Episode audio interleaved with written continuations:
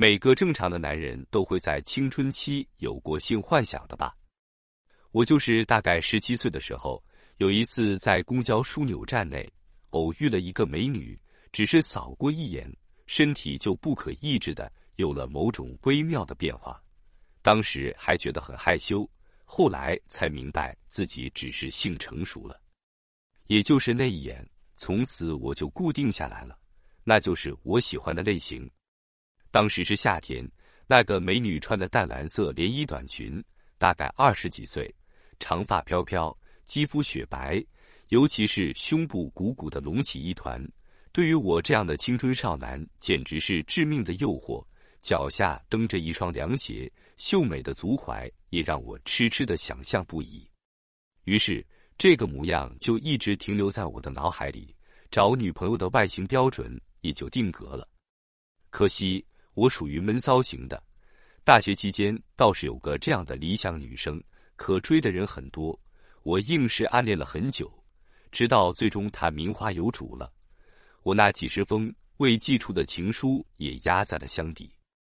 理想总归输给了现实，等到我二十七岁那年，也没再次遇到那样一个梦想的女人，眼看着要三张了，自己也焦急起来，正好当时有个女生追我。他长相清秀，性格温柔，看着贤妻良母型的，也就跟他正式恋爱了。相处了两年，他也二十七了，总在有意无意间说起他的哪些同事都说他是最合适的结婚对象。我知道是时候谈婚论嫁了，可内心却是不甘心的，因为他的优点是视野开阔，胸部平坦。我知道这个想法不对。可长久以来的执念让我耿耿于怀，没有那种结婚的冲动。每对情侣相处，总难免会有摩擦，我们一样会为了谁做饭、谁洗碗这等小事争吵。其实无伤大雅的，主要还是内心的魔鬼在作祟。于是，在双方出资买房的纠纷中，我彻底提出了分手。他哭了，并且再一次做出了让步。无耻如我当时竟然再一次的得寸进尺，反正始终迈不进婚姻的门槛。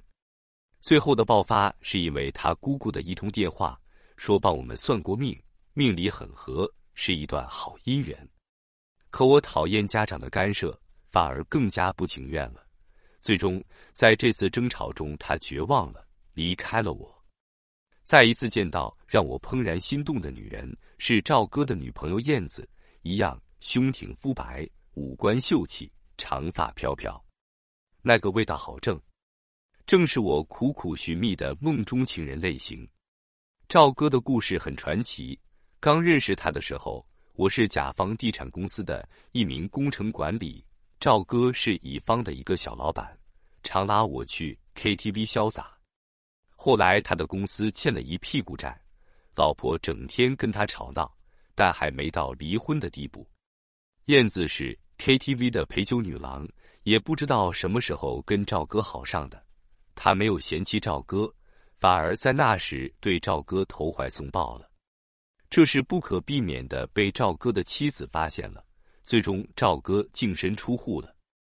当时赵哥欠了银行不少钱，也不愿意出去打工还债，于是燕子资助他，不仅管他吃住。甚至连赵哥女儿的抚养费他都一起出了。就这样，赵哥跟燕子同居在一起后，燕子也没去夜场上班了。他以前存下了一大笔钱，足够两人坐吃山空的过上很久。那天去找赵哥，在他小区的楼下。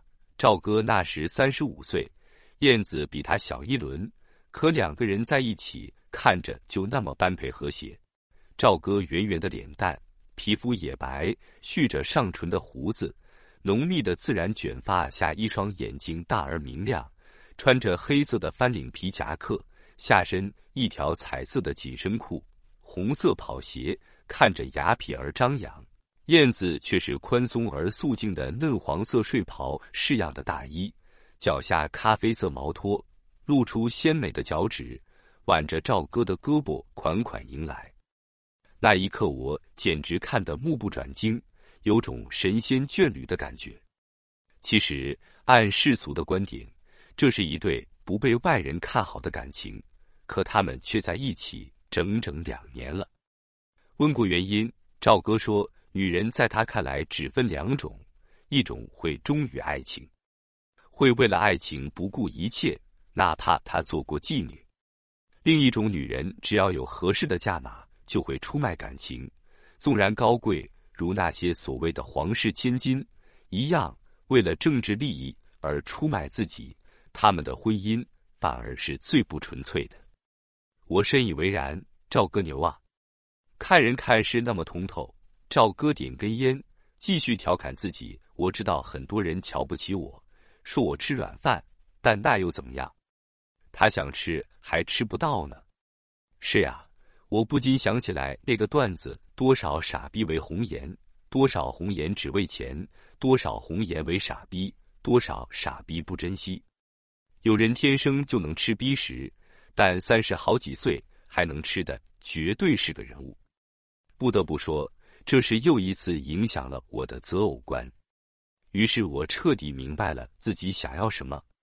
婚姻是自己的选择，对我来说，无非就是动心、舒心、安心。外形满意才能动心，相处和谐是为舒心，对方珍惜你们的关系才能安心。别人的说三道四纯属放屁，自己的日子自己过呗。于是。我不再为了结婚而结婚，找不到心动的女子，我宁可单着。实在空虚寂寞了，我就去舞厅耍。为什么不去更直接的场所呢？因为我缺的是爱，不是性。相比于其他场所的提裤子走人，舞厅里的女子往往会多说一句“降温了”，多穿件衣服，纵然是虚情假意，也让我内心温暖。所谓酒不醉，人人自醉。那天在舞厅遇见了晴，我中意的外形，一眼动心。那天过后，我连续几次找他包场，晴也发现了我的异常。从一开始的套路我买衣服、交房租、要红包，到慢慢的相处久了，对我的认可，不再让我去舞厅，最终我们也同居了。一开始的日子很舒心，不同于前女友的分工包干。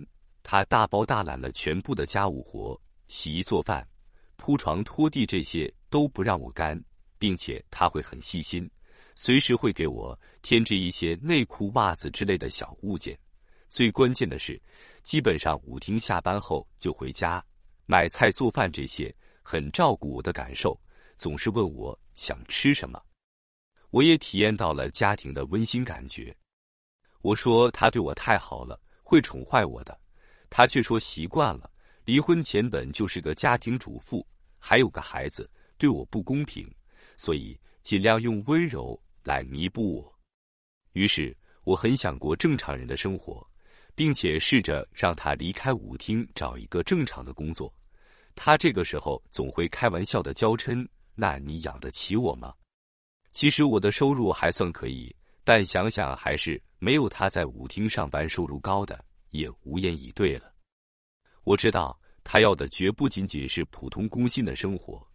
他说：“趁着年轻，现在必须多挣点钱，将来无论遭遇什么变故，可以独立养活自己和孩子。”也就是那一刻，我意识到他对于男人没了信心。也难怪，他前夫就是因为出去乱搞才离的婚。他对于钱的渴望确实超出了我所能及的范围。总在有意无意间说起自己的姐妹，一个晚上可能挣好几千的。我的底线就是他可以去舞厅上班，但不能跟客人外出。他说他只是心里想想，有点羡慕，不会真的跟客人发生什么。甚至有一次给我看过他的微信，里面有个叫龙哥的，已经包场至少二十次了，并且有一次出过五 K 一夜的价格，他都没肯。这件事虽然让我暂时安心下来，却也是在我内心种下了一颗刺。我知道，要让他也能安心下来，就必须挣更多的钱。于是我申请换了一个部门，收入增加了，但需要经常出差。我跟他说会为了他努力，叫他给我时间，我能给他想要的生活。他哭了，说感动我为他的付出。可就在某个出差回来的夜里，我没见到他在家，一种不祥的预感涌上心头。最终，他承认那夜他是去陪了龙哥。他的坦率让我明白，在他身上找安心，只是我一厢情愿、不切实际的幻想。无论他怎么解释，自己实在不能丢掉龙哥这个优质客人，仅此一次。我也彻底的清醒了，他毕竟不是赵哥的燕子，或许他更多的经受过生活的磨练，也更现实，是赵哥嘴里那种可以为了利益出卖感情的女人。段位不够啊！我跟晴还是分手了。跟赵哥倾诉过，他冷冷一笑：“欢场中的女人性是很随意的，白嫖根本不能算什么，只有倒贴才能说明。”他是真的爱你，我质疑着他的歪门邪说。他解释，做舞女了，最看重的就是钱，不再是贞操。假如他肯把他最看重的东西给了你，那才能说明在他心里你比钱更重要，否则都是扯淡。爱，我想要的感情，无非是动心、舒心、安心，此三心即可。却屡屡求而不得。赵哥明明是个浪子，却高明若斯，实在不得不佩服。有些饭真不是人人能吃的。或许我要调整一下自己的择偶观了，把三心换个顺序吗？安心、舒心、动心。如果真的要那样，我岂不是错过了前女友，白白又浪费了几年青春时光？一时间，我迷茫了。完，更多舞厅舞女的故事，可以关注微信公众号“一开来读书”。